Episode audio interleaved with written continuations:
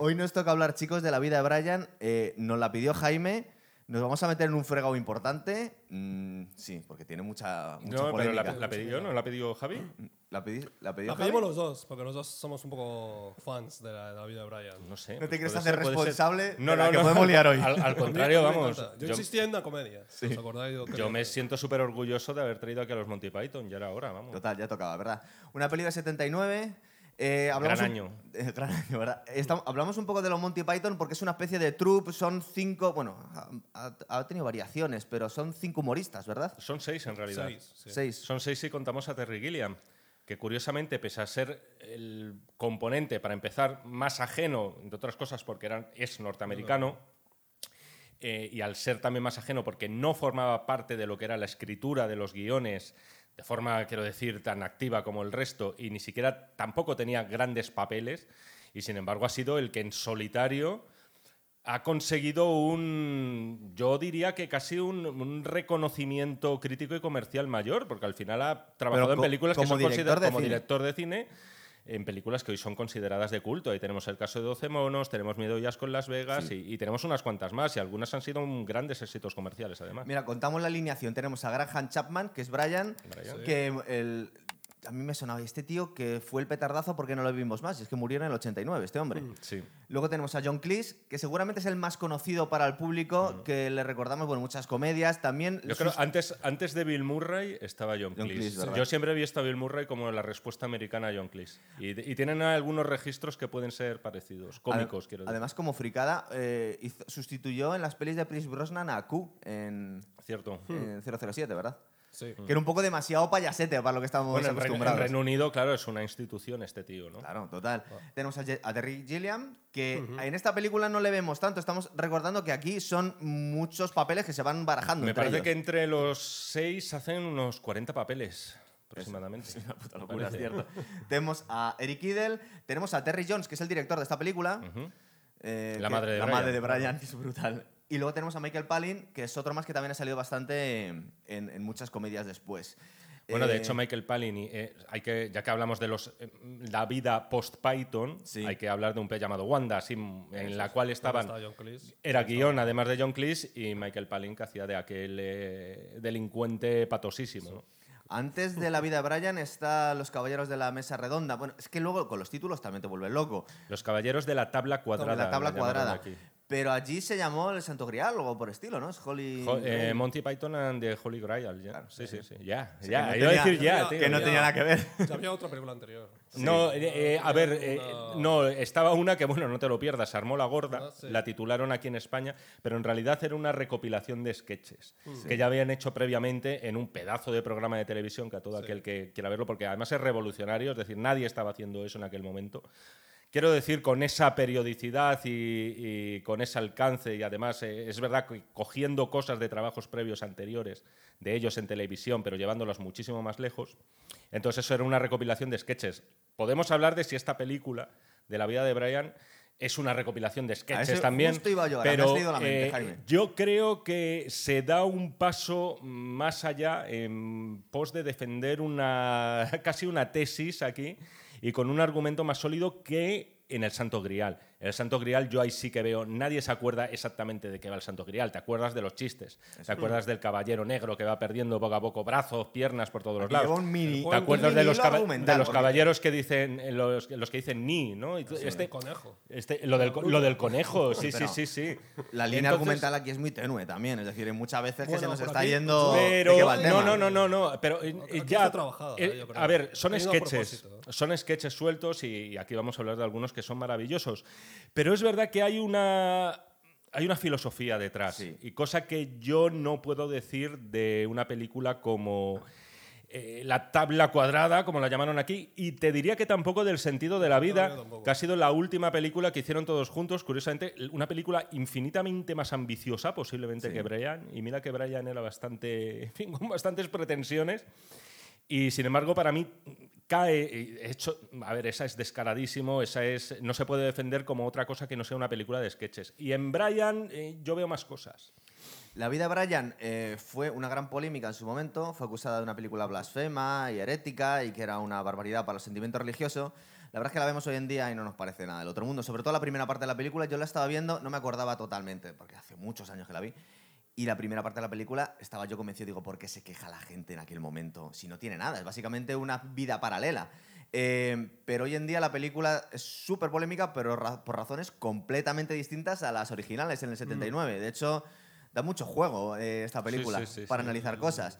Eh, ¿A vosotros qué os parece? ¿Realmente es, es herética la película? ¿Es blasfema? ¿O es que vivimos en unos tiempos mucho menos religiosos que en el año 79? Habría que Yo- decir cuál es la diferencia entre blasfemia y herejía, herejía, ¿no? hay Sí, una claro, es que es distinto. clara, ¿no? Pero de todas maneras, a mí me parece que es una. Bueno, yo- quería decir antes de La vida de Brian que es una comedia de comedias. O sea, a mí Sí. me parece que es salvaje, es bastante irreverente y es deliciosamente transgresora. ¿no? Pero también tiene chistes muy todo. tontos a veces, claro. Pero a mí me parece que cuando se dice que es una de las mejores comedias de la historia y cuando se dice que es una comedia de comedias tiene un sentido que va mucho más allá de la polémica. Y es que, si nos fijamos bien, utiliza todo tipo de humor.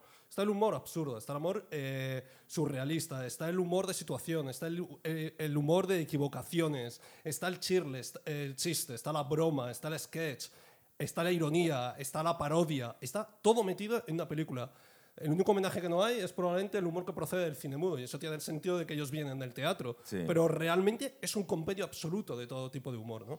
Y a mí me parece excelente. En cuanto a la polémica, a mí me parece que es desde el principio eh, asustó a, a muchísimos grupos. Bueno, John Cleese tenía muchísima gracia porque cuando se, re- se, se estrenó dice, se protestaron los judíos, protestar- eh, protestaron los protestantes y protestaron los católicos. Y dijo, no sé por qué se quejen, porque se acaban de reunir por primera vez en 2000 años. O sea, Verdad. deberían estarnos agradecidos. ¿no? Sí, eso, se- sería otra historia. A lo mejor, vista con ojos de hoy, yo veo una mayor crítica casi al pueblo judío de la época, un poco y casi por extensión. Y de hecho, se eliminaron algunos sketches. Bueno, Sí, hay uno, se, eliminó, se eliminó uno en concreto que además lo podéis ver en YouTube Sí, sobre ese judío nazi. Sí, sí. O sea, sí, que sí. además tiene como símbolo. Es un personaje que aparece justo al final, de- que es Eric Idle en este Sí. caso. El judío nazi que tiene una estrella de David que se convierte en una esvástica. Svástica, tiene como reserva. Eh, aquí sí que hubo autocensura por parte de los Python. Le dijeron, mira, queremos que esta película se proyecte en Estados Unidos, eh, no metáis esto. Claro. Y entonces eso, y entonces eso no fue. Pero a ver, eh, yo por un lado eh, entiendo que hubiera polémica, o sea, es decir, es que es, es con natural al final, porque quieras que no, estás mostrando una gente crucificada al final, cantando, luego hablaremos del Están final. que es- atados, ¿no? Aquí del no les Hombre, joder, es que ya. eh, ni en el cine, en, el- en las películas clásicas de Cristo tampoco le ponían clavos. ¿eh? Mel Gibson sí lo puso, eh, ¿no? Joder, que sí les puso. Bueno, vamos, Mel Gibson, una, en una pistola de clavos directamente. ¿no? Entonces, a ver, eh, se entiende la polémica por aquel entonces. Y sin embargo, yo creo que vista a ojos de hoy, eh, incluso gente muy religiosa y con una fe muy profunda eh, se divierte con esta película, porque al final es una película que yo creo eh, no se mete con Cristo. O sea, lo que venían a decir los Python era, es que vemos que Cristo es Es un, es un- bien. es un buen tío. Es o que sea, les es que tampoco... De tampoco hecho, la primera parte de la película directamente es una confusión tonta. Yo- o sea, no yo- tiene nada es que ver yo- con que Cristo. yo- Es que, yo creo que la confusión que hay es que se- hubo muchísima gente y de hecho eh, la productora que era Emi eh, retira financiación y de hecho ahí, bueno, luego lo contaremos. dos días yo- antes de Sí. empezar a Claro, rodar. se mete George Harrison, que es quien salva la película. De hecho, me Es el parece que era- productor, el bueno, guitarrista principal de los Beatles, sí, justo, que debía ser amigo de, de los Monty hipotecó Python. el estudio, hipotecó la casa Cierto. para conseguir los 3 millones de dólares que costaba la financiación de esta película y que, bueno, De hecho, luego eso- Eric- eso- Eric, Eric. Idle, ¿no? bromeaba diciendo es la entrada de cine más cara de toda Sí. la historia, ¿no? No, pero una cosa, volviendo Pero- a este tema de pero- la...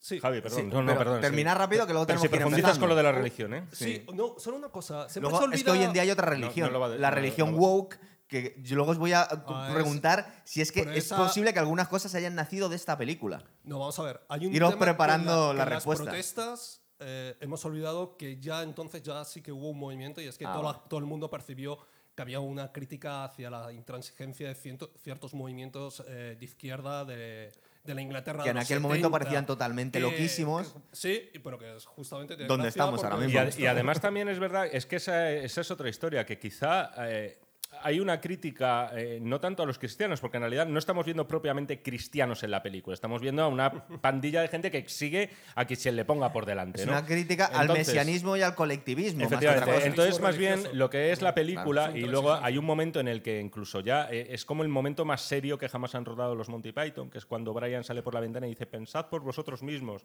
que nadie os diga lo que tengo que hacer. ese es el verdadero Entonces, ese es, ese es claro, ese es el momento en el De que los dices, olivos, sí. aquí está claro cuál es la filosofía de la película, ¿no? Pensad por vosotros mismos, no sigáis al primero que se os aparece porque, Sois seres por- individuales. porque al Es final la única parte seria, entre comillas, entonces, de la peli. yo creo que lo que hay es, sin duda, una crítica, o sea, muy creyentes los Monty Python no son, No. más bien no. lo son en absoluto. Pero la- lo que sí que hay es una crítica al- a la mala interpretación que se ha podido hacer de, De la- ciertos mensajes que en esencia creo que todos ¿no? podemos compartir como positivos y que son buenos, ¿no? Eh, ya en la primera Claro. escena. A ver, ¿no? chicos, una pregunta antes de lanzarnos con la peli. Eh, esta película en plataformas ahora mismo no está, ¿verdad? Yo no Sí. ¿Está en Netflix, en Está en HBO? Netflix. Pues fíjate, yo pensaba que era mm, inestrenable ahora mismo en plataformas. No, de hecho se estrenó hace 40 años. Ah, ya. Es con el aniversario hace muy poquito en Sí. cines y yo creo que yo la he visto en varias plataformas, yo creo que ha ido pasando. Y, y una de las cosas que decía John Cleese es, es- parece curioso, una demostración de que el hombre y el mundo no ha evolucionado nada, Nada. es que las críticas que hemos hecho siguen vigentes. De hecho, yo creo que ahora punto- mismo es todavía más, más polémica que en su momento. Para, ¿eh? para reafianzar un poco lo que estaba diciendo Jaime, que me parece importante, la película es del 79. Hay que pensar que la fatua Salman Rushdie es del 89. O sea, el panorama religioso y el panorama político que existía entonces cuando los Monty Python rodaron esta película era de una libertad que luego, por diversos motivos, bien, porque el- las religiones Tú quieres decir que la tipo. amenaza del islamismo no estaba tan presente en el No 79. estaba, y de hecho ellos lo reconocen. ¿eh? Ellos dicen que entonces no tenían. Bueno, no ojo, tenían ojo. eso, ¿no? eh, sí, pero sí que había habido ya, quiero decir, el atentado de Múnich, eh, el famoso avión de Entebbe, eh, con te- la complacencia de Idi Amin. Sí, sí. Es decir, eh, eh, ya había. Ya, pero- o sea, habían no ocurrido había- no- cositas. No, te una fatua, como luego No, pero es, es verdad que en la película, y al final, ellos decían que era por los grupos, es verdad, sindicalistas o a la izquierda de la izquierda en Reino Unido, de cómo podían perder el tiempo en discusiones bizantinas. Al final lo que hacían eran unos estómagos agradecidos que no hacían nada. Pero es verdad que también es inevitable el contemplar esta película en, un- en ese contexto en el que determinados grupos terroristas, como los famosos, ¿cómo era? Eh, Baden-Meinhof. Baden-Meinhof, Eh, las Brigadas Rojas. Las. Brigadas Rojas, contexto- incluso podíamos hablar de ETA en España, Sí. cómo eran mirados con cierto romanticismo también. Es decir, eh, quizá por el ideario eh, que tenían eh, leninista marxista, eh, por las motivaciones que fuera, porque se oponían, en el caso de España, a regímenes totalitarios. Es decir, eran mirados como con cierta comprensión Pero y eso lo vamos a ver aquí. Es decir, eh, el Pero, pero ojo, ¿eh? Es que no mo- arrancamos nunca. Y entonces ellos se chotean muchísimo Sí. de, de- toda la, de toda la palabrería vacía que tenían. ¿no? Pero el extremismo re- religioso todavía, el fundamentalismo Es religioso no había eclosionado. Pero Javi, si vamos a llegar, más político. para no dejarnos cosas, vamos poquito a poco. Los títulos de crédito, los títulos de crédito Son totalmente geniales. James Bond, ¿verdad? Sí. Sí, Pero una con una canción que también es muy James Bond y una letra totalmente absurda. La letra, es, que- la letra es maravillosa porque es no decir nada. Es y como, creció es como un discurso de un y le- político. y le, salió Sí. acné y le empezaron a gustar las chicas tal y, o sea es que Es como un meeting de un partido X y dice, no ha dicho absolutamente nada el tío. aquí vemos una de las Hostia. La gente lo interpretó como una parodia de la banda sonora de Goldfinger. Es que, Ah, es que suena a Bond porque tiene los mismos Bond, patrones Bond, melódicos. Que aquí vemos uno de los fuertes que es verdad que no se prodiga mucho, sí que en el Flying Circus sí que era eh, un elemento con natural al programa, porque además era la transición entre gags. Pero los títulos de crédito, obra claro está de, De de- Terry de Gilliam. Terry Gilliam, ¿no? que, que al final le han quedado, es verdad, que es una ya casi como una obra maestra pop dentro de lo que es el, el universo de los eh, Monty Python. Aquí hubo es decir, una todo pelea. con recortables, con aerógrafos y eran poco más o menos que, que montajes y collages que hacía este hombre, animados, hecho, claro. De hecho, es que Terry Gilliam y Terry Jones habían salido un poco escaldados del rodaje en la anterior película, La Mesa Cuadrada, ¿no? Sí. Y en esta película se plantearon los Monty Python, que por cierto, hay una cosa bastante divertida, si me permites contar una anécdota. Pues rápida. Rápida. Venga. El guion, el guion lo terminan por, ah, por rematar en las Barbados. Y lo hacen en el bungalow, en, en una casa donde estuvo Winston Churchill. De hecho, se sí. reunieron todos allí y allí es donde remataron el guion y de ahí salió el guion definitivo para luego rodar la película. Terry Jones ha, ha sido menos conocido que Terry Gilliam y en este momento el que le dejaban dirigir era... Pero es que precisamente por ese choque que hubo Sí. es por lo que permiten que Terry Gilliam haga esta cabecera y luego rodar la escena de, Ah. del ovni. Bien. No, es que además luego. mm, Luego claro, rodó te- también Terry la- Gilliam ya tenía el gusanillo metido de director y quería rodar cosas, y es verdad que, como tú bien dices, aquí hay un par de secuencias. Y, y- y- y una cosa, lo que tú decías antes hablando de Terry Gilliam, él es el que se esfuerza para que tenga una imagen cinematográfica y por eso esta película es mucho más cinematográfica que, que Oye, yo tengo. eh, eh, te- iba a hablar de la primera escena. No, pero quería preguntaros una cosa. ¿Vosotros con qué edad visteis esta película? La primera No me vez. acuerdo, tío. Pero ya, pero quiero decir, ¿la visteis quizá tirando más a la universidad que al cole? yo, yo, Yo creo que en el adolescente, ni para ti ni para mí. Debía O sea, ser como eso. 16, 17. Es que eh, es una película que yo creo que descubres verdaderamente con esos años. Es decir, la puedes haber visto de crío, la puedes haber visto con 10 o 11, pero es que estamos ante lo que. eh, Yo veo como humor netamente universitario, es decir, porque se nota ¿no? la, la formación académica de estos tíos, es un humor que te puedes reír con las payasadas siendo un chaval, pero que sin embargo, cuando ya tienes más o menos una cierta madurez y una idea de cómo funciona el mundo, Esa- entonces es que Ya lo ves un poquito más. es que- más o menos, más o menos me- lo ves. Entonces es una, hablando, me estoy acordando de Claro, no, pero cuando las cuentes, Javi. Entonces, cuando las entonces es una, es una película que eso, que, que, eh, yo por lo menos descubrí con un VHS que te pasan, ¿sabes? Sí. Y, y de hecho fue mi primera puerta de entrada, porque luego coincidió que emitieron en el extinto canal satélite digital todos los programas del Flying Circus. Esta peli eh, la podemos contar por escena porque de alguna forma hemos comentado que es un poco un sketch detrás de otro sketch, sí. con lo cual casi tenemos como distintos episodios. El primer episodio, la primera escena que para mucho loco woke se le haría insoportable desde el minuto uno es que tenemos a una mujer disfrazada, o sea, a un hombre disfrazado de mujer con, la, con eso. con los grititos que Ojo, está pegando, ojo. que son muy ridículos. Cuidado Es decir, con eso, Se está, cuidado con está eso. ridiculizando al hombre disfrazado de mujer, que es la Virgen María, que luego resulta que es un putón que se lió con, con un centurión romano, me parece. Y luego vemos una cosa que hemos visto hasta hace unos años también en España, un hombre pintado de negro que es el rey Baltasar. Entonces, Es la- un hombre pintado de negro. es un hombre pintado de negro. Entonces, la primera premisa es que los Reyes Magos se confunden de casa y se meten en casa de otro judío que se llama Brian no sé qué, es decir, tiene nombre inglés. Ahí empiezan ya con el, con el rollo absurdo. Y la mujer que dice lo mismo que hemos dicho todos. Esto de, de la mirra, ¿qué coño es? sí. Esto no vale para nada. Mira que es. o La que- próxima vez os olvidáis de la mirra. ¿verdad? Sí, sí, sí.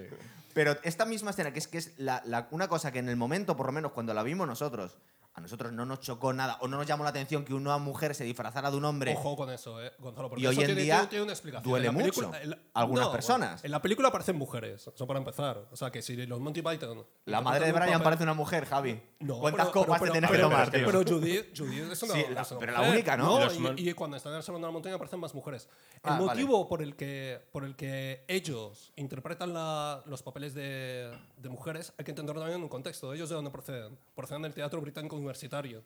Y tiene mucho sentido. Si, mira, si tú has visto Shakespeare in Love, lo puedes entender. En el- existía la tradición desde la época de Shakespeare en que los papeles de mujer los interpretaban, las, lo interpretaban los hombres. De hecho, O Shakespeare... sea, bueno, es- es- yo creo que Se- leer mucho. Oye, yo ¿eh, he visto- Javi? no, pero yo he tienes visto que ver a- Shakespeare in Love y lo ves. De hecho, Shakespeare él- él contaba con eso para hacer las, los equívocos. Cuando escribía eh, las, las obras de teatro, había, cuando había, una mujer, había una mujer que se hacía pasar por hombre, él no tenía en cuenta. Es lo para hacer contrario de, de Blanca Portillo en O sea, A la es- Triste, ¿verdad? Claro, lo que pasa es que en la, en la tradición británica teatral no es extraño. Entonces, por eso nos choca. Hombre, yo he visto, pero a José hoy- Mota, yo he visto a José Mota haciendo de Ada Colau, por Pero- ejemplo, haciendo una imitación. Claro, bien. Pero nadie se me ha quedado de los anillos. Es que al final es, que se queja. es humor, es parodia Claro, si es y que- tal. Sí. No sé, yo ahí- Pero no, no, no Es ver- no para- que- hay mucha más sensibilidad sobre ciertas cosas que en aquel momento no las sabía. Es decir, nadie se. le- De hecho, incluso que un hombre blanco se pintara de negro para hacer de negro quedaba ridículo, quedaba chorra. Incluso en el año 79 podías pensar, coño, ¿por qué no coges un actor negro? Oye, Robert Downey. Jr. lo hizo en Tropic Thunder, Tropic por Thunder, ejemplo. y fue genial y tuvo Y está- bastante y apoyo de la gente en aquel momento, pero dicen que no sé de qué año puede ser Tropic Thunder, del año De antes del 2010, 2007, Claro, pues dicen que hoy en 2008, día se, se lo pensarían muy mucho los estudios haciendo Hombre, no, eso. no, claro. A mí- claro, a sí, mí sí. es- Y estamos hablando de sinceramente- 10 años solo, ¿eh? A mí, sinceramente, es que me da igual. Y en el contexto, además, de, de la vida de Brian, me parece que todo el mundo Pero Javi, el, que ellos problema está en que esta película, que es lo que vamos a hablar todo el programa, se ha vuelto polémica por razones que en el momento no fueron. Que es que es el absurdo de todo esto. Pero Que es creo que la religión, es verdad que vivimos en una sociedad mucho menos religiosa, aunque podemos decir que esta religión woke también es una religión. Entonces hemos cambiado una religión por otra y la película es polémica por razones Pues completamente fíjate, distintas. fíjate, yo lo considero que hay, un, hay otros mensajes dentro de la película que sí que pueden ser mucho más controvertidos. Yo Sí. creo que esto Pero hay gente que dentro- se, que, se, que se exalta No, porque no ve un blanco tanto, pintado de no. negro todavía, tío. De todas formas, eso también ha- habrá que conocer un poco lo que es la trayectoria de los Monty Python. y Hombre, saber claro. que es que o sea, se, se han reído de todo, empezando para empezar por, de ellos mismos. Es decir, aquí lo vemos en esta película que no tienen ningún reparo en despelotarse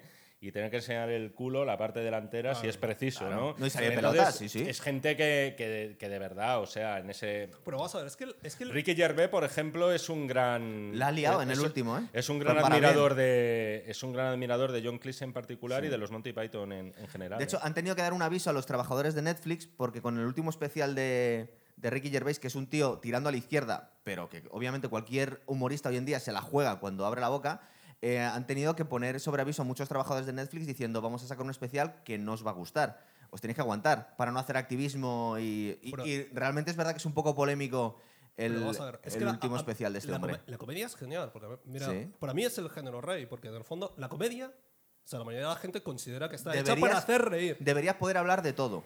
Es como carta blanca. Claro, pero es que la comedia no se hizo solo para hacer reír, que eso es la gran equivocación. Por eso puedes tener res- resacón de Las Vegas, que sí, que, que vale, es una deriva. Pero Miedo y comedia- asco en Las Vegas es de este hombre, ¿no? De Terry Gilliam. Sí, sí. Resacón no. Resacón no. No, resacón no. Pero, por ejemplo, la comedia, desde Aristófanes hasta hoy, se hizo para poder contar lo que no se puede decir. Y por eso la comedia es transgresora. Los bufones de la corte. Claro. Los bufones de la corte, pero lo tienes todo. O sea, por ejemplo...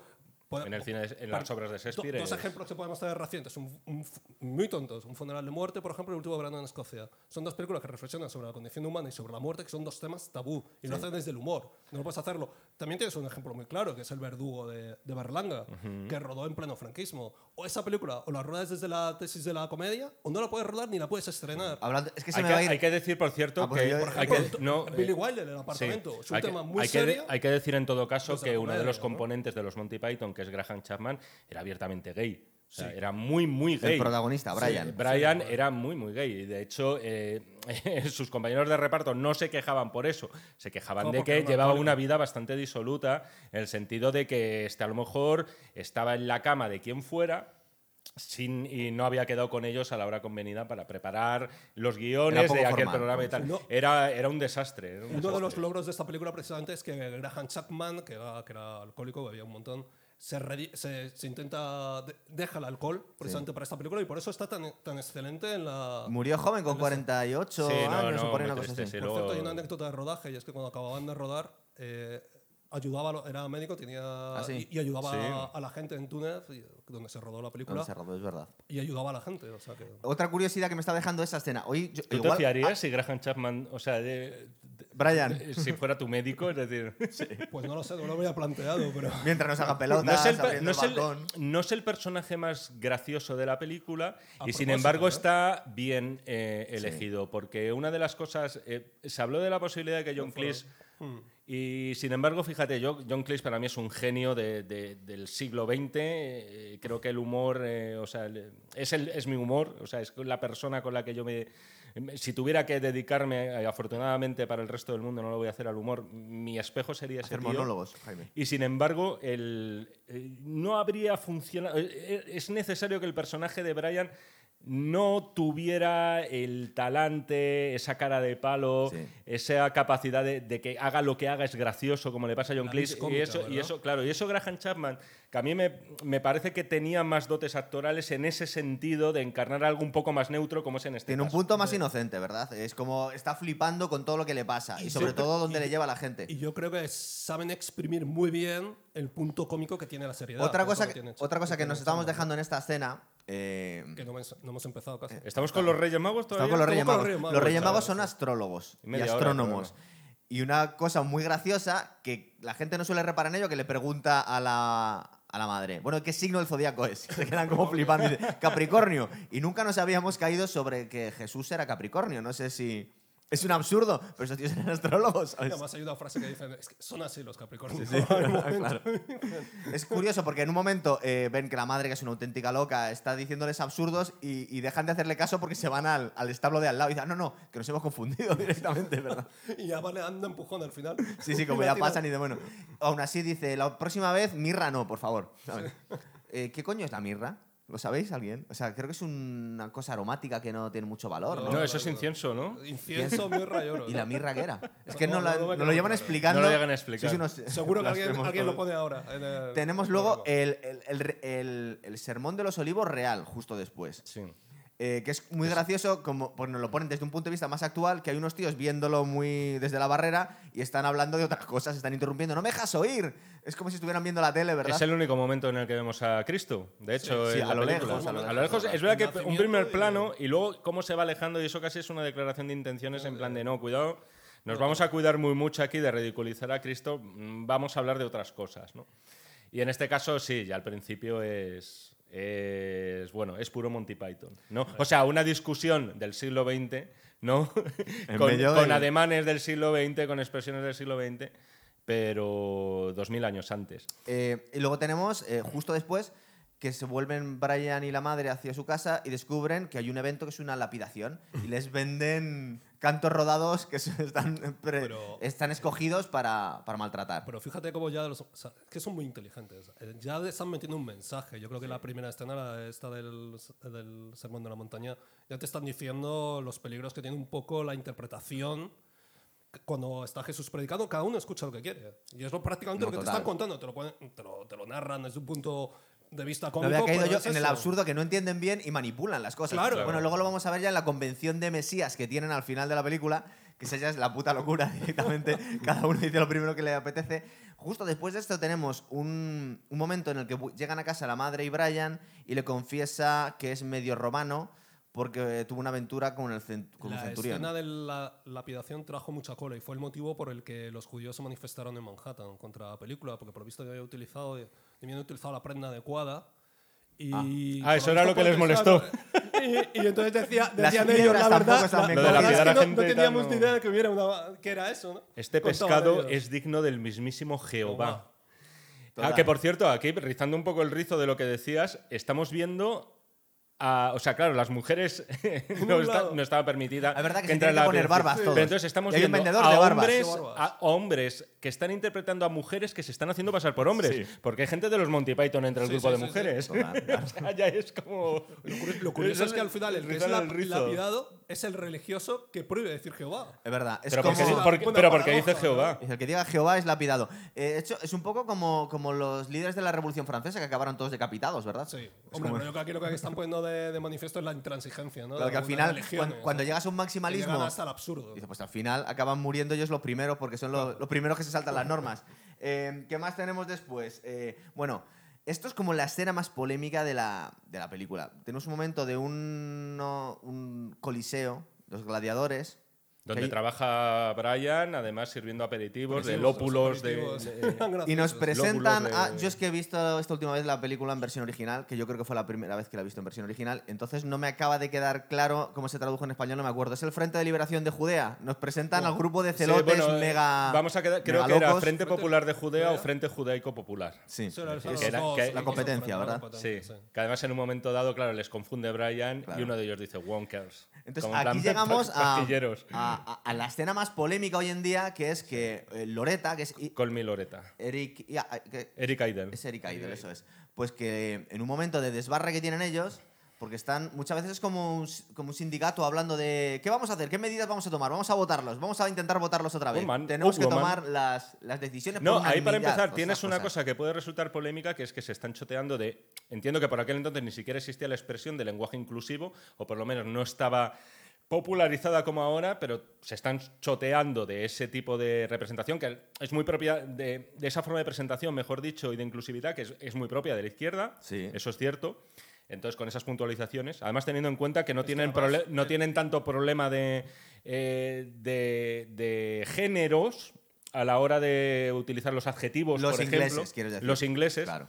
no lo tienen, pero ahí están puntualizando. Y luego está el tema del- de lo transgénero, Eso es. Que sería otra de las cosas que, de hecho, hay algún vídeo, de no lo he buscado, o sea, no lo he querido mirar porque estas cosas me dan un poco de vergüenza ajena, pero sí que hay vídeos en YouTube de reac- eh, eh, Millennial reacciona al, sketch de, de Loreta de la vida de Brian, ¿no? Y es verdad que, a, que a día de en hoy... el momento, vamos a ver, eh, nos, una co- nos resultó tan absurdo, debíamos ser muy chavales, que en el momento, no sé vosotros, pero que a nosotros nos pareció No, un absurdo porque sí, no le dábamos mayor importancia a estas cosas. Este sketch se ha popularizado, es decir, tiene millones de visualizaciones Sí. ahora mismo en todos los idiomas en YouTube porque vienen a decir algo así como los Monty Python ya lo predijeron. Es que la pregunta que tengo yo, la más importante de este programa para vosotros dos, es que yo creo que este tipo de, divagaciones yo creo que nacieron de, de esta escena. Es decir, yo el punto al que llego es que en el año 79 yo no sé si el mundo estaba tan loca, el movimiento woke no existía, los progres no se habían vuelto tan locos.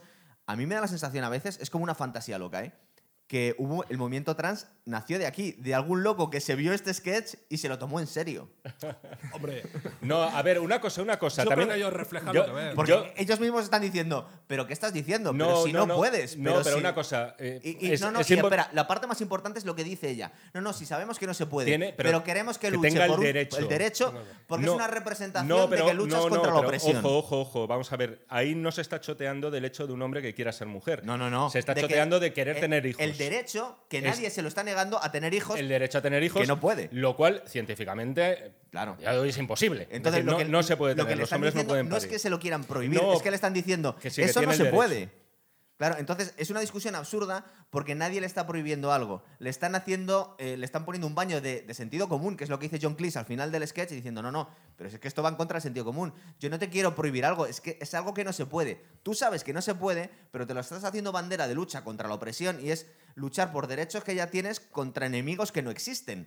Porque en realidad nadie le está intentando prohibir esas cosas. Es como si alguien dijese, eh, te prohíbo tu derecho a volar, a, a extender las alas y volar. Y dices, es que no puedes extender las alas y volar. Pero nadie ha- dicho que si llegara al punto en el que pudiéramos implantarte unas alas, nadie te lo querría prohibir. Entonces, nadie ha hablado en algún momento, y yo creo que eh, esto, esto es una lucha del movimiento trans contra algo que muchas veces no existe. Es decir, dicen, nadie te está prohibiendo, si pudiéramos implantarte un útero, que pudieras tener hijos. Nadie te lo quiere prohibir. Te están haciendo simplemente ver, es que no se puede. Sí, a ver, yo Y- y creo. es el absurdo yo de creo- todo esto. Yo creo que dentro de la, de la parodia que Sí. se hace de ciertos movimientos de izquierda se incluye también esta, esta discusión en concreto, ¿no? Porque además al final se está llegando a un absurdo que es defender el derecho de algo que no es posible, que es que. eh, que por cierto, le Pero ellos mismos lo reconocen esto, ¿no? Es una cosa simbólica que no se Claro, puede. sí, sí, sí. bueno, vale. Que por cierto, a partir de ese momento, el personaje de Eric Idle le llaman Loreta, ¿eh? Sí, O sea, se lo, llaman, se lo llaman siempre. Pero de vez en cuando como que se confunden y dicen, no, no, soy Sí. Loreta. No, no, eh, eh, puntualiza porque, utili- porque utiliza algún pronombre. Ah, es por los pronombres, por vale, los vale. pronombres, sí. No, y dice, perdona, Loreta. Hay un momento en que lo dice cuando están Exacto, reunidos. exacto. Y en ese momento se ríe John Cleese. Porque está riéndose cada vez que entra en esto. ¿no? Es verdad. Es una batalla perdida por parte de los romanos. Uno de los eslogans de mayo del 68 era ser realistas, pedir lo imposible. imposible. cla- Es que tiene algo que ver, ¿verdad? Tiene mucho que ver. ¿Qué más tenemos aquí? Eh, bueno, a mí lo que más, yo creo que lo que más carcajada me despertó de toda la película es justo lo que pasa después. Que dicen, es ese, ¿dónde está el Frente de Liberación de Judía? Que es el otro. Y es un pobre viejo que está ahí y gritan todos, ¡disidente! y el tío les mira como, ¿qué me estáis contando? Parece como es el único pobre hombre, porque le habían escindido.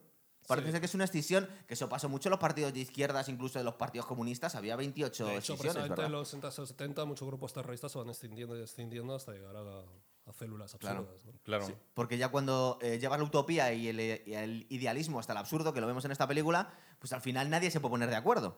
Porque siempre tiene alguien alguna... Pero lo importante de ese sketch es que yo creo que ya están reflejando una realidad que ellos están viviendo. Pero, si no, no eh, tendría sentido haberlo hecho. pero, Javi- ellos, ellos no preconizan nada, Pero- simplemente lo reflejan. Lo que ¿Esto ocurre- existía entonces? ¿Tú crees? Claro, claro, claro que existía. ¿Hubo si alguien no- que dijo estas cosas en el año Claro, 79? Yo creo que eso ya estaba ahí. Lo que ha ocurrido es que después esto, estas corrientes eh, directamente... Han pasaron- despegado.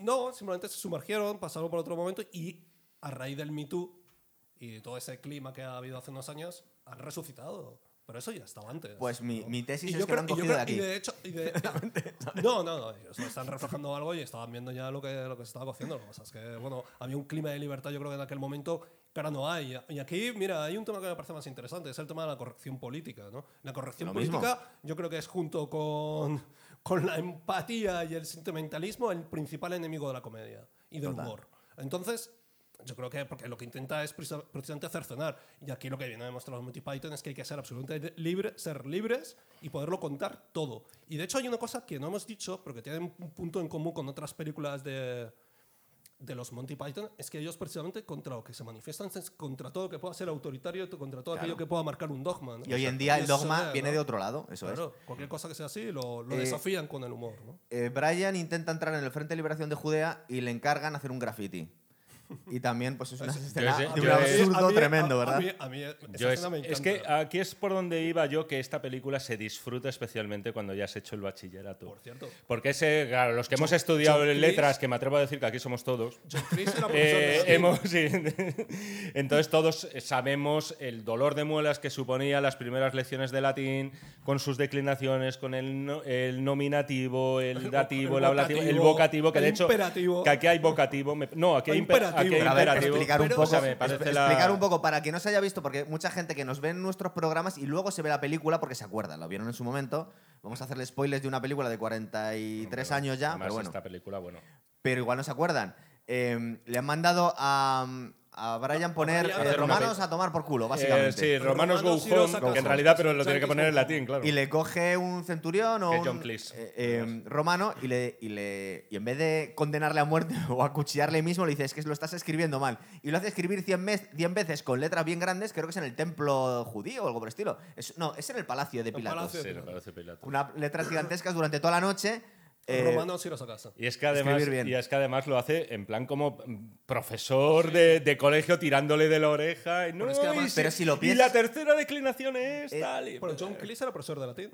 Ah, sí. Sí, enseñaba latín, por eso la lección Claro, era muy graciosa. pero no- se parodiaba a sí mismo. ¿no? ¿No creéis que en realidad es, es un gran castigo contra un chaval que está haciendo graffiti? Escribe bien y, y ahora lo escribe 100 veces. No, y luego más que condenarle algo más. Luego Y llevamos. demuestra que los romanos pues, una vocación cultural, ¿no? Al revés de De hecho, una ¿no? cosa que creo que ocurre, no sé, me voy a saltar una escena porque no sé, no recuerdo realmente dónde va. Hay un momento en el que el Frente de Liberación de Judea dice, tenemos que liberar nuestra tierra contra los romanos porque estamos oprimidos. ¿Qué Porque los romanos no han hecho nada. ¿Qué han hecho? Bueno, empiezan a decir este cosas y digo, este joder, es- es que este vivimos de puta madre uno con de los romanos. Este es uno de los grandes Este sketches de sí. la película. Por cierto, antes lo voy a mencionar Sí. ahora. El tema del doblaje. Yo cuando hablaba antes de cómo me llegó esta película a las manos era con un VHS, evidentemente con la película doblada, aún así Sí. me reí mucho, pero es que luego ves la película en versión original, y es otra historia. Es que hay algo que no me cabe en la cabeza. Está claro que los dobladores españoles no iban a poder eh, emular a los Monty Python por infinidad de razones. Pero qué motivo hay es que cuando acaba ese sketch de que han hecho los romanos por nosotros, uno de ellos al final dice, ¿y qué más? Bueno, pero ¿qué más han hecho? No, ya han dicho todo, los baños públicos, las eh, carreteras, tal. sanidad, todo. Entonces, El entonces, la cosa está en que uno al final de ellos dice, bueno, ¿y la paz? Eh, John Cleese dice en inglés, oh, shut up. ¿Sabes lo que dice en versión en castellano? Que te folle un pez. ¿Ah, sí? O sea, que, que, eh, que a mí que me expliquen esto. Y mira, y yo soy muy. Yo defiendo el doblaje cuando es un buen doblaje. Pero meter morcillas en plan que te folle un pez cuando lo único que ha dicho John Cleese es shut up. ¿Sabes? Pues O es sea, curioso por justo lo que te iba a contar yo ahora. Es decir, luego tenemos un- una escena en la que ellos se meten en el palacio de Pilatos. No sé si querían raptarle a alguien. No, querían mujer. raptar a la mujer para pedir un rescate y que se fueran. Eh, chantajearlos. Aquí es el primer momento en el que vemos que el grupo de liberación de Judea es un grupo terrorista. Se lo toman con humor, son unos payasetes, les coges cariño, pero no deja de ser un grupo terrorista. Están secuestrando para pedir unas reivindicaciones políticas. ¿Qué pasa? Que se encuentran con el grupo rival y se acuchillan entre ellos y se matan todos ante la visión Por ahí, por ahí, que están flipando los romanos. Porque dicen, ¿Qué hacen pero hermanos, tenemos un. Pero, pero si somos hermanos, tenemos un enemigo común. Los Y romanos vez- dicen, No, no, no. En vez de decir los romanos diciendo otra facción que es Ah, otro sí, como eh, popular. Cierto, la es verdad. Y luego dice uno por detrás, y los romanos, y ah, bueno, los romanos también, sí. Hay que tener No en saben cuenta- ni por qué luchan. Esta es otra de las, de las críticas que a lo mejor hoy le pueden chirriar un poco a la gente, que es, joder, que al final estás haciendo casi una defensa de la romanización y del imperialismo romano. imperialismo. Ese instante, o sea, el sketch de que han hecho los romanos por nosotros, es- o sea, quiero decir, es eh, Les han civilizado. elocuente en ese sentido, claro, es que nos lo han dado todo. Todo, es decir, es. hay que decir también que es verdad que, mm, por lo menos en, en el caso, y, y por motivos obvios, el tema de, de Judea y todo esto nos ha llegado más por, por, eh, cuestiones crísticas, pero es verdad que los romanos, si bien mm, imponían una disciplina, eh, también es verdad que, joder, no prohibían las religiones, ni Eran muchísimo menos. eso es es. decir, es, un- es una situación un poco especial y singular para ser una, una colonización. ¿no? De hecho, a los romanos les daban especial guerra a los judíos respecto a otras provincias del Imperio Romano porque eran de la gente más religiosa e intransigente. Claro. Mucho más que en la Galias, que en Hispania, que tal. Los que le estaban dando eh, por saco directamente siempre eran los judíos. Estaba además el, el famoso eh, grupo este de los celotes, Sí. Que de hecho hay ciertas teorías que dicen que quizá Cristo pudo haber pertenecido Total. a uno de estos Luego grupos, mucho, claro, vamos sí. a decir, mm, terroristas de la época. Algún ¿no? día, Jaime, haremos a Man from Earth y ya desbarramos todo lo que queráis. Eh, ¿Qué más? Cuando estabas hablando tú, por eso te he cortado antes, que estabas hablando del doblaje, viene, nos Sí. hemos saltado dos escenas, ahora voy a la siguiente, la de Pijus Magnificus y, eh, y Pilatos. Vigus Dicus. Vigus Dicus. Ahí es una cosa que hemos hablado muchas veces en el programa, que en los 80 el doblaje era mejor que ahora, pero eran especialmente puritanos, debían ser de- salir de la censura franquista y tenían mucho cuidado con decir ciertos tacos. Por eso me llamó la no. atención cuando has dicho que te folle un P de repente, pero el, el Pijus Eh, Magnificus no es no, es pollón así. máximo, es decir, No. lo han traducido Pollus como Maximus. Pollus Maximus. No, y por ejemplo, al principio de la película. Es que, no, ¿sabes qué me da la A ver, lo explicamos Gonzalo? bien, lo explicamos bien, para que no quedó claro. Gonzalo, me da la Pijus Magnificus es como lo tradujeron aquí. Sí. El nombre original era Vigus Dicus, que Sí, sería que- como pollón. Pollonus enormus o algo así, ¿no? Entonces, eh, vemos innecesario quitar eso. No, pero me da la sensación, me da la sensación de que esta película, el doblaje, eh, por lo menos el que yo he escuchado es bastante posterior al estreno y es con motivo del lanzamiento de la película en VHS. Porque ahora mismo yo tengo la duda de si esta película llegó doblada a España. Que se estrenó en España seguro, pero me da la sensación de No. que se estrenó directamente con subtítulos. Entonces, mm, claro, porque por ejemplo al principio en el Sermón de la Montaña eh, es que hay un momento dado y dice, como no te calles, el de, por el tema de Big Nose, ¿no? Narizotas, tal, como no te calles te pego una hostia. "Joder, es muy raro escuchar eso en una película del año 79. Yo creo que este es un doblaje posterior. Además ahí decía, ahí es más your, bloody your Bloody Face o algo Sí. así, ¿sabes? O sea, Que es una cosa más. Se son, son morcillitas que me da la sensación de que están metidas ya en los años 80 con motivo del lanzamiento de la Se película. estrenó, en se estrenó en España, se estrenó en unos cines, se estrenó en versión original Claro, y de hecho en no uno de había- ellos, no se que cines. Madrid o algo así, que se llamaban, creo, no lo recuerdo muy bien, estuvo en cartel durante dos años y de hecho había una placa conmemorativa que lo, que lo, que lo comentaba y que los propios Monty Python una vez descubrieron viniendo aquí a Madrid Ah. y veían. La Y- película. y era la- la versión original hay, que de- hay que decir eso. Estamos hablando de una película que aquí en España estuvo a la tira de tiempo. En el Sí. Reino Unido estuvo 72 semanas. Que eso viene. Pero la prohibieron en algunos es más de un ¿eh? año. Y No, creo que sí, pidieron una calificación alta, además, para entrar. No, por 18 ejemplo, años, los Monty. Python, los Sí, Monty. Python eh, utilizaron la frase de promocional, creo que era eh, prohibida en Noruega. Ah, sí. No. Algo así, No, sí, prohibida, en Noruega, ¿no? Era como en plan, no te lo pierdas, ¿no? Pero- esto, esto es. Por cierto, de espera, hecho- de, de esta escena, eh, porque estamos hablando, eh, la premisa, que aquí no tiene tanta gracia, es que Pijus, no, perdón, Pijus Magníficos es un amigo de Poncio Pilatos, Sí. que luego No, va a aparecer esta, la siguiente Esta escena. secuencia hay que analizarla al detalle. ¿no? Eh, es Pilatos, que es gangoso, entonces tiene... tiene frenillo, tiene, Tiene frenillo. frenillo, entonces aquí tiene gracia porque dice, your father was a woman. Sí. Lo que quiere decir es que era romano, parece A que era- woman, y en realidad suena a mujer. tu padre era una mujer. Sí. Eh, pero toda la coña aquí es de que un tío Muy que no sabe de doblar, además, y o nadie sea. sabe, nadie tiene cojones para decirle al, al- es el gobernador de la, de la Esta, provincia. esta es. que no se le entiende. eh, si hubiera que hacer como un top de secuencias, yo creo que favoritas o por aclamación popular, la de Pijus o la de Vigus, como la queramos Vigus, llamar. mejor. La de Vigus sería posiblemente la favorita de muchísima gente. Y eso que Pijus Magníficos a mí me parece una traducción muy pobre. Lo podían haber llamado Pollo en Máximo, habría sido más fiel al espíritu de, de la Sí, película y no habría perdido gracia. Ese no entiendo el Pijus Esta, Magníficos. ¿eh? esta secuencia, ojito, porque hay que analizarla al detalle. A ver. En el sentido de que llevó mucho más trabajo del que parece. Porque Sí. si os fijáis, cuando llega en el momento aquí de. A ver, es- esto es muy de los Monty Python. Es decir, vale, tenemos a un tío que es gangoso, la gente se está riendo de él por cómo pronuncia las cosas, pero como que el tío no es consciente. Sin embargo, llega un momento dado en el que Pilatos, como. Parece que es, consciente y empieza como a torturar a la gente que Sí. tiene y se viene como arriba, ¿no? Porque se ¿Qué ríen. encuentras de gracioso en que yo diga Dicus, Dicus, tal? Y se le queda mirando al, al centinela y dices, esto es muy de los Monty Python, ¿no? Llevar como una confusión luego a un terreno absurdo. Una confusión que podría ser perfectamente plausible y sin embargo luego acaba siendo algo eh, que no podría ser. Pero en este caso en concreto, si os fijáis, los soldados que están reaccionando. A- al monólogo, vamos a decir, de que empieza a hablar de, de Vicus y todo esto. Tengo un amigo son- que se llama Pijus Sí, Magníficos. sí, sí. lo- y ya su mujer el tío- sin continencia, el, no sé el qué. tío se viene arriba y ya como ¿sabéis cómo se llama su mujer? Ya el tío como en plan Está "No, les provocando, a ver quién le- se ríe le- para Les matarle". voy a pillar, pero claro, entonces tienes que saber tú que es absurdo lo que estás Sí. diciendo, pero sin embargo lo dices como si fuera en serio, ¿no? Entonces la cosa está en que todos los que vemos reaccionar, si os fijáis, al final no son de los Monty Python. Es decir, son actores, mm, son, eh, algunos son cómicos más o menos más locales y tal, más famosillos allí, pero son, no son conocidos. Entonces la cosa está en que esta secuencia se pensó muy a conciencia de que querían verdaderamente que la gente que estaba allí, esos secundarios, eh, no supieran de qué iba a tratar la bromita. Ah, sí. Y querían, querían, captar, querían captar una reacción de descojone prohibido, que es de lo más... Es a, es a la vez terrible, pero a la vez es una sensación muy placentera. Ese- esa, esa sensación de que no te puedes reír aquí porque está prohibido, ¿no? Te puede Te dar entra casi- la risa en el te funeral puede- de tu madre. Exactamente. No te debes puede- reír, te- pero es gracioso. Te puede dar hasta un ataque Sí. de ansiedad. Y en este caso algunas reacciones son genuinas.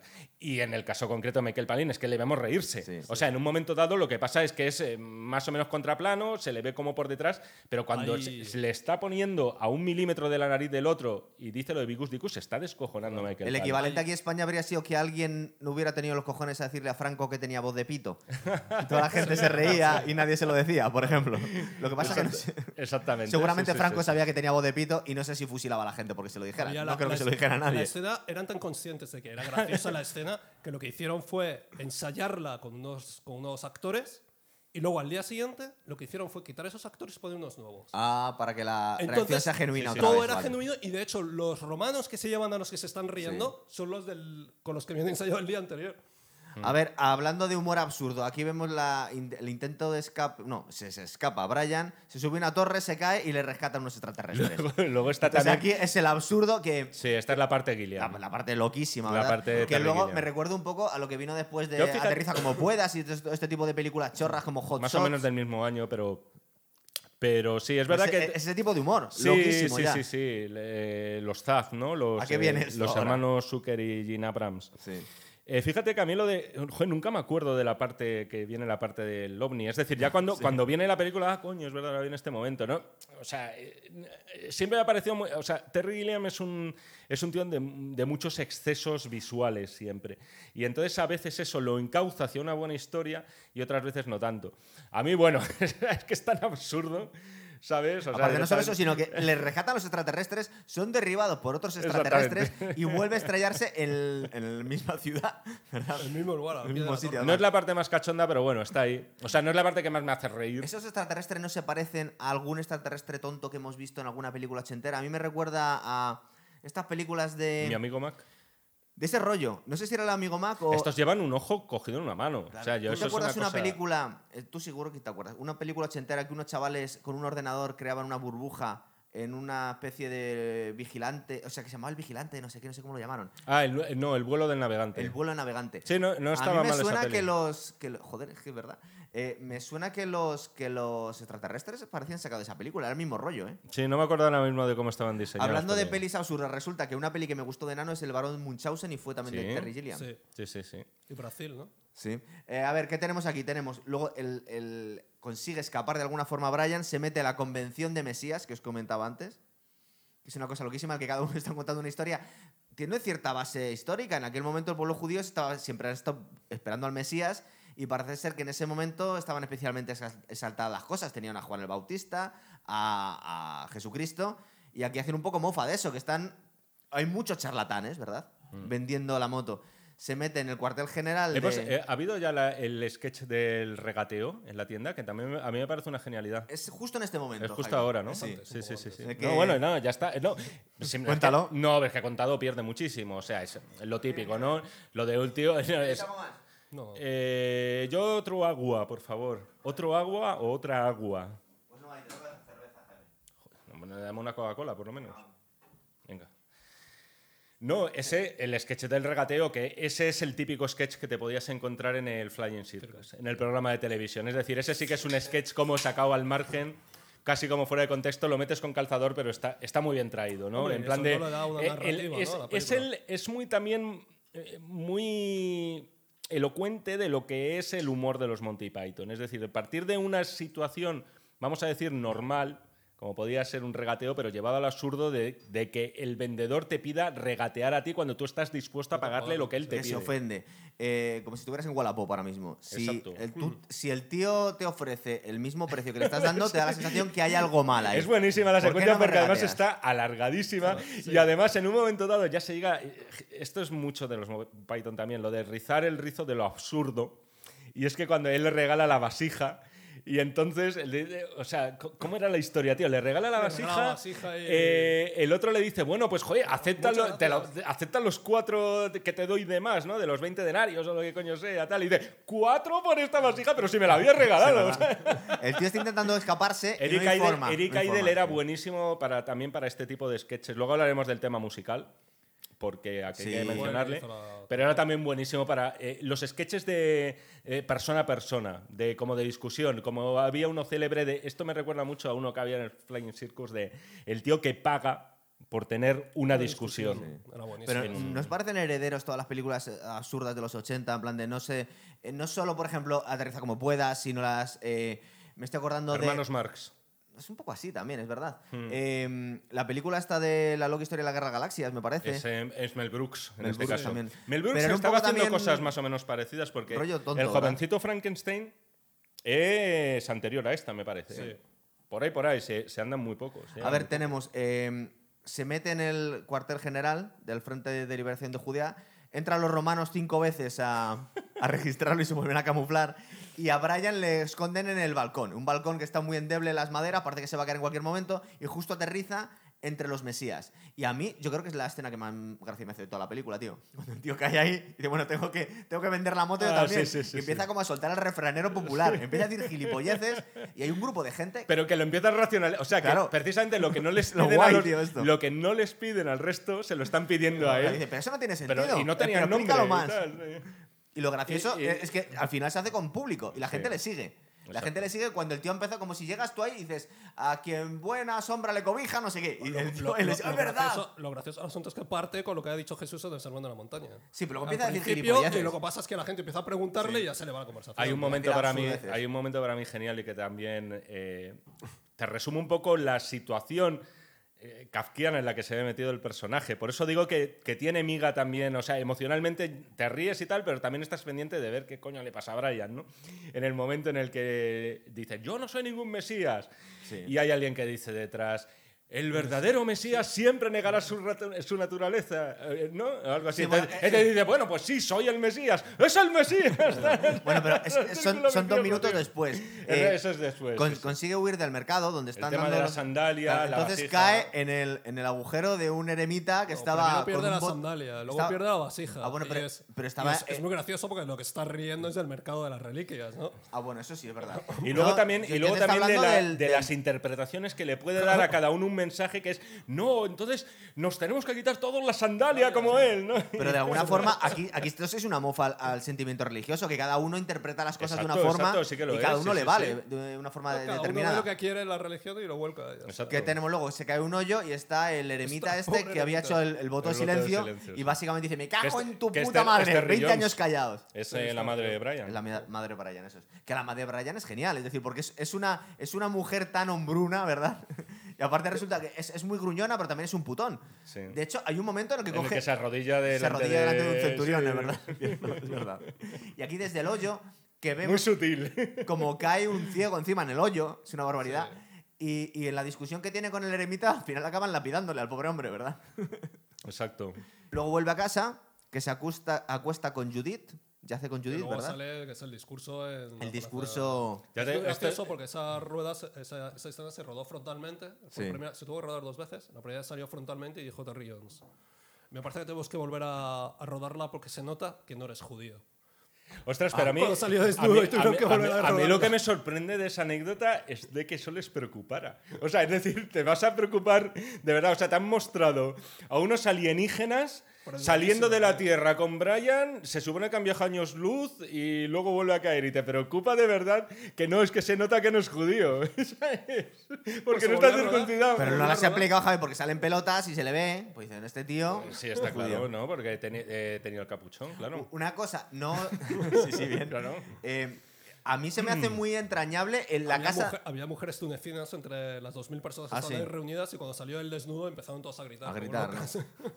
Eh, Lo que deja de ser es una casa súper cutre, pero nos ha pasado a la posteridad esta esquina con casas subidas y tal, ¿verdad? Que, que es un sitio como muy reconocible, eh, la casa de Brian. Bueno, eh, no lo hemos mencionado, pero claro, la película se rodó con el presupuesto, con los millones, los poquitos millones que no está nada mal, que donó Josh Harrison, pero se hizo aprovechando el rodaje de una película, está así en serio, sobre la vida de Jesús, que era Jesús de Nazaret, de Franco Zeffirelli, que se rodó en Túnez.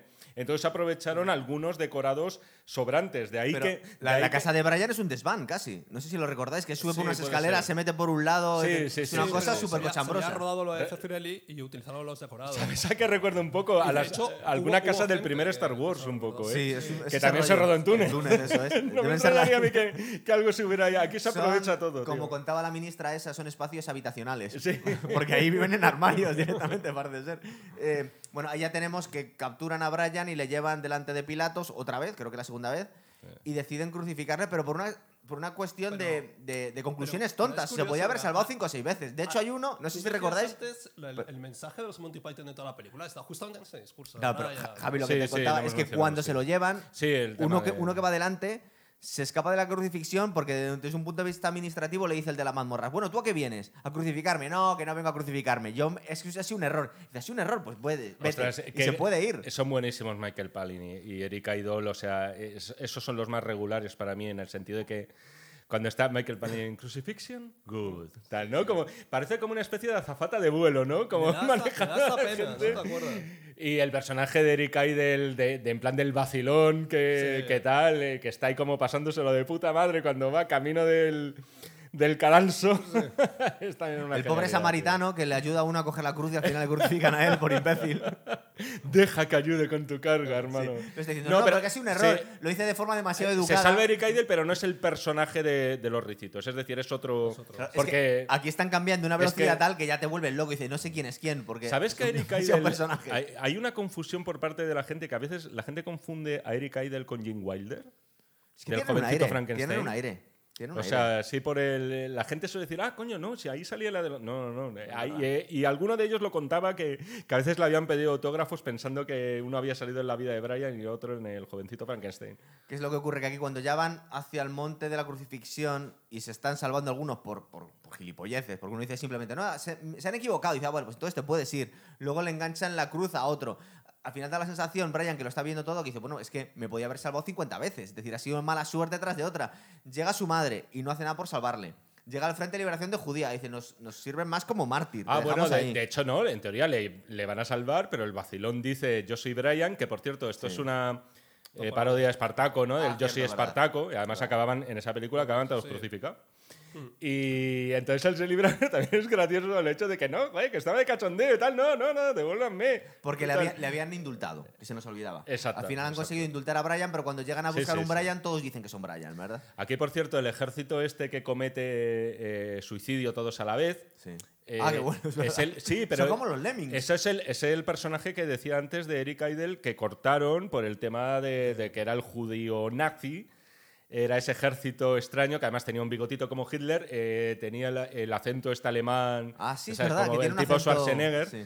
Eh, claro, entonces esa escena del- de la autoinmolación no la cortaron por tema de continuidad, porque luego se veía en algún momento dado los cuerpos ahí y dijeron, bueno, pues venga, la dejamos. Pero era ese personaje que fue autocensurado no. por los propios Python. Vale.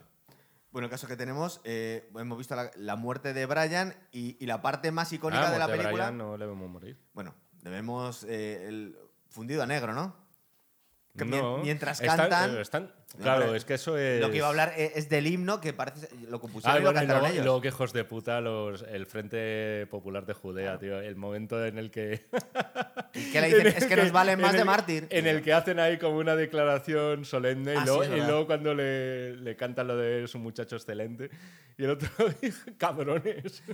Y su amante, que es muy fanática, dice, no, no, es Sí. verdad que nos vales más. Es verdad que el personaje de Judith, o sea, a ver, estamos hablando del tipo de película que es, pero es verdad que no está muy bien dibujado porque de repente apenas ha salido, Es un poco hija de se, puta. se novia con él, luego, luego aparece muy poquito y tal. Eh, no, está, no está bien desarrollado. En fin, es que la película es lo que es. y- Para pedirle más. Es verdad que yo creo que se lía con él porque es el Mesías. Y cuando deja de ser el Mesías, pues que le crucifican y que les. Bueno, ella les tiene claro más. que es el Mesías casi cuando hace el famoso discurso Sí. de pensad por vosotros mismos y que nadie decida por vosotros. Y luego ya, para terminar, el Always Look Yo, the Bright Side yo, of de Life. verdad, yo siempre que lo veo, ostras, no sé, llamadme blando, pero es un poquito emocionante, Sí. ¿no? ¿Cantas o sea, ¿nos, pa- nos parece especialmente bonito el final? Como... O sea, Es que tiene, la- la tiene canción- una cosa tierna... La canción que la cantan ellos se convirtió en un himno de ante la adversidad vamos a cantar una especie de himno estoico, vamos a cantar Una ante- canción que aquí hay que mencionar que entre sus muchos talentos, Eric Idle también era el musical y concretamente la composición. Se ha compuesto varias canciones, algunas míticas, para los Monty Python, en otras de las películas. ¿no? Te- siempre incluyen un número musical, en esta menos que en otras, por cierto. Y, y es, un, es un temazo. ¿verdad? Aparte que lo hemos escuchado muchas veces, es decir, Es se un hecho temazo. de los grandes Yo temas de la lo historia descubrí antes de ver la película, creo que porque fue utilizado aquí en España, por lo menos, en alguna campaña de un anuncio de cerveza. Ah, sí. Me suena, sí, sí, sí, sí. sí. Es, una, es una canción que en realidad ha ido ganando... eh, se hizo más popular en años posteriores que en el momento del estreno. ¿eh? Pero Y- ti- tiene, tiene algo que ver con los himnos que podían cantar los cristianos en los, el Coliseo Romano cuando iban a ser devorados por los leones. Es decir, es como una No, cosa. Ya no lo veo así, yo lo veo un final... eh, una, una de las Es como un rezo, ¿no? Hay una de las cosas que a los Monty Python huían, eh, que querían huir de la comedia, vamos a decir, estandarizada televisiva, eh, cuando hicieron lo del Flying Circus, y era eh, huir del, del remate del chiste. Es decir, ellos no querían que la parte graciosa estuviera al final. Ellos inventaron, de hecho, Sí, la posibilidad de eh, parar un sketch. Es decir, que no, este sketch, ostras, o sea, te has reído, el sketch ha tenido gracia, pero en un momento dado se pueden mirar los dos personajes y decirse el uno al otro, oye, esto, no, esto es absurdo, ¿no? Se está alargando demasiado. Se dan media vuelta y se van. Y eso han hecho que tuviera gracia, curiosamente, ¿no? El hecho de no querer rematarlo. Y yo creo que en este caso tienes esa filosofía de no querer eh, rematar exactamente la película con lo más gracioso, sino con lo que es un buen final. Un final, vamos a decir, irónico por un lado, pero que también se ha convertido en, por, el hecho de que, a ver, estás viendo a gente crucificada eh, bailando. Cosa que, por cierto, bueno, Jesucristo Superstar estaba por ahí, por ahí la cosa. Bailan ¿eh? con cuidado. Si te fijas, están como intentando mover los pies, pero agarra- que me caigo de la cruz. Jesucristo Superstar es una, es una película anterior y, bueno, no, no se veía eso. Creo que no se llegaba a ver a, a Cristo crucificado. Pero en este caso yo creo que era el, el final que dijeron, quizás no es el del chiste perfecto, pero es el final perfecto. Sí. Es decir, para poco, o sea, todo lo que habéis visto no le deis más importancia. Es decir, eh, tomaos la vida de Pero otra te lo, forma. te lo puedes imaginar en cualquier escena en la que van a matar al héroe y se podía poner a cantar esta canción.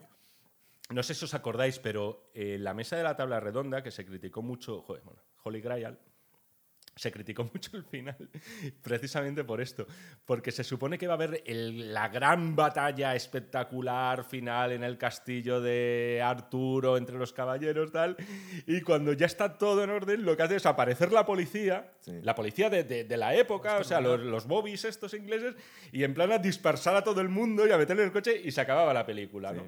Sea, El anticlímax, ¿no? Claro, siempre han hecho, como, han hecho mucha chanza con eso y les ha salido muy bien. Y en este caso yo creo que es un, no- es un final mucho más elaborado que el de Holy Grail, eh, que no tiene a lo mejor mucha relación con lo que hemos visto, pero que sin embargo de algún modo te encaja con lo que has visto. Es decir, te, te- te- te parece bien que acabe así. O sea, acabas con una sonrisita. Es decir, no te descojonas, pero acabas como con una sonrisa cómplice de, de cierto bienestar, Sí, ¿no? pero bien- también, ha bien sido, quedo. también ha sido el mensaje de toda la película, que la parte seria, entre comillas, es que, que no caigas, caigas en el mesianismo, que penséis por vosotros mismos, que cada uno de nosotros es distinto, que es el mensaje de Brian, el que nos decía en la película. Entonces, aunque por razones distintas, una por la religión del momento y hoy por la religión imperante hoy en día casi, eh, está criticando el colectivismo y el seguidismo del absurdo. Es decir, de alguna forma estaba diciendo, pero piensa por ti mismo, Hmm. llega a las conclusiones por ti mismo. Porque aquí vemos que las- lo, lo que le ha llevado a Brian ahí ha sido una serie de casualidades y de estupideces, pero también de, de la tontería de la turba, ¿verdad? Que Exacto. le acaba llevando a la gente ahí. Dice, pero Sí, ¿por qué me seguís a mí? Al final no es algo que, haya- que él haya buscado lo más mínimo. Él no quiere que le sigan. Él no, él no quiere en ningún momento. De alguna forma es como si un tío se hace ha sido el famoso rebaño porque el que sí, le, ha- Claro. le ha ido arrastrando, ¿no? Imagínate a alguien que se hace ha sido la, famoso ha por la estupidez de la gente. Eso es, dicho, eso ¿no? es. Eso sería la... De hecho, a él lo que le, le- le acaba matando es la tontería de la gente. Que al final Exacto. recordar que el tío está intentando espantarse a la gente como moscas y no le dejan en paz. Hmm. Porque dice, no soy el Mesías.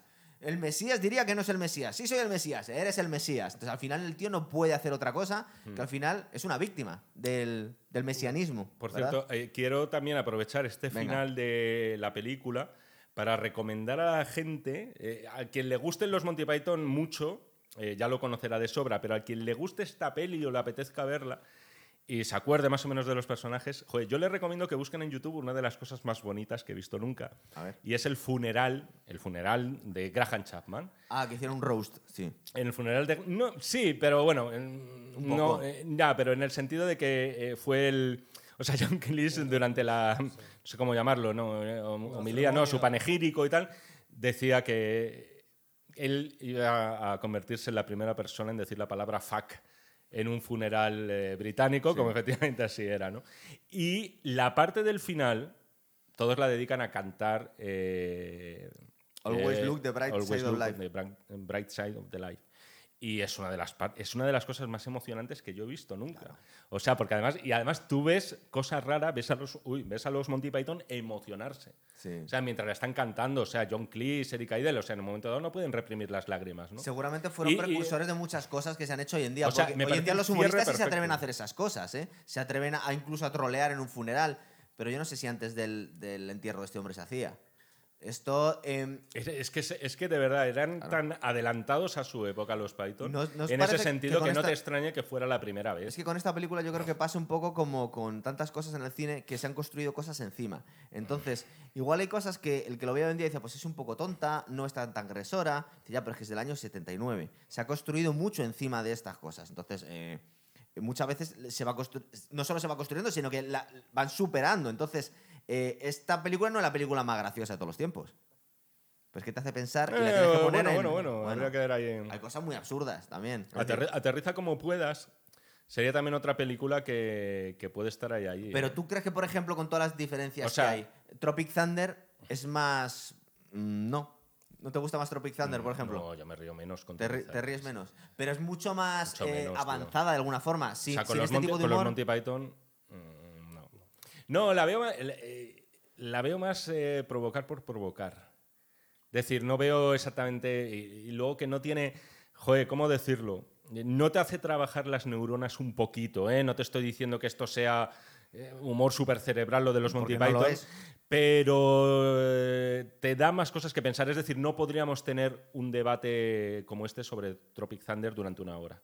No, hombre. Ni de coña. Tendrías que todo pivotar coña. sobre la O- figura o de Robert Downey Jr., O por sea, ejemplo. claro, efectivamente. Es decir, sería algo como más superficial en el Pero fondo. la o sea. premisa Tropic Thunder es genial. y- es decir, y unos bueno, gilipollas que se creen que Que siguen que sí, grabando Sí, sí, sí, es muy buena. acaban buena. matando a, a la buena, guerrilla, sí, claro. sí. Eh, para mí es el, el chiste se alarga un poco ¿eh? Sí. en esa película. Sí, o porque sea, no tiene tanto. eh, Es claro, toda la premisa, nada más. Se alarga un poquito. Esto al final es hora y media escasita, que siempre es una duración que uno personalmente agradece mucho en una película. Eh, mm, pero sin duda, vamos, eh, eh, gente como Ben Stiller, como, Sí. como todos estos cómicos, como Dave Chappelle también. ¿Qué decir de Jerry Seinfeld, por ejemplo, que es otra de las instituciones en Estados Unidos? O sea, tantísimos. eh, no habrían sido lo que son, y esto reconocido por ellos mismos, sin los Monty Python. El Saturday Night Live. Saturday Night Live era una copia del Flying Circus, era la respuesta americana a ese programa inglés que ya en Estados Unidos era un éxito, ¿no? Yo, como nos habéis pedido tanto comedias, yo tenía que apuntarse unas cuantas para ir Oye, anunciando pero una cosa, comedia. sí que habíamos hecho ya comedias. Eh, eh, el ascenso Atrapado de en, Skywalker. Atrapado en el tiempo, Sí. comedia pura y dura. La de Ha vuelto, de Hitler, Cierto, comedia pura y dura, y ya está. pero no, eran- eh, habíamos hecho dos. ¿eh? Y involuntarias como el ascenso de Skywalker, por ejemplo, también. Eh, yo voy a proponer algún día, la tengo pendiente. Esa el- no tenía gracia, ¿eh? La de. las- o sea, sería La involuntaria, te- sería involuntaria, pero yo reírme no me reí mucho. Yo quiero hacer el Gran Lebowski un día. Sí, el Gran Lebowski eh, merece la pena. Es una comedia de y las hab- buenas y buenas, hablar ¿eh? un poco de los. También una. Es un nihilismo total. Sí, también muy absurda. Total, es verdad. Muy absurda. sí, Pero sí, otro sí. tipo de absurdo, es distinto. Es bueno. Es otro rollo. El humor de los Cohen es más de eso que se llamaba antes de la perplejidad. Ese de. Más lo que, o lo que hoy llaman posthumor. Es decir. eh, Es un paso del Gran pero, ta- pero también, pero también tienen, beben mucho del absurdo, del humor absurdo, ¿eh? De- del humor Pero tonto Esta vino este antes. británico. Para ir terminando, Javi, que te hemos dejado ahí. ¿Nos querías contar algo más o lo No, dejamos no, aquí? ya está. Ya está. Pues vamos a ir pensando. El próximo tenemos unas cuantas por ahí. Ahora lo propongo, ¿vale? Veremos a ver. Venga, hasta otra, chicos. Chao.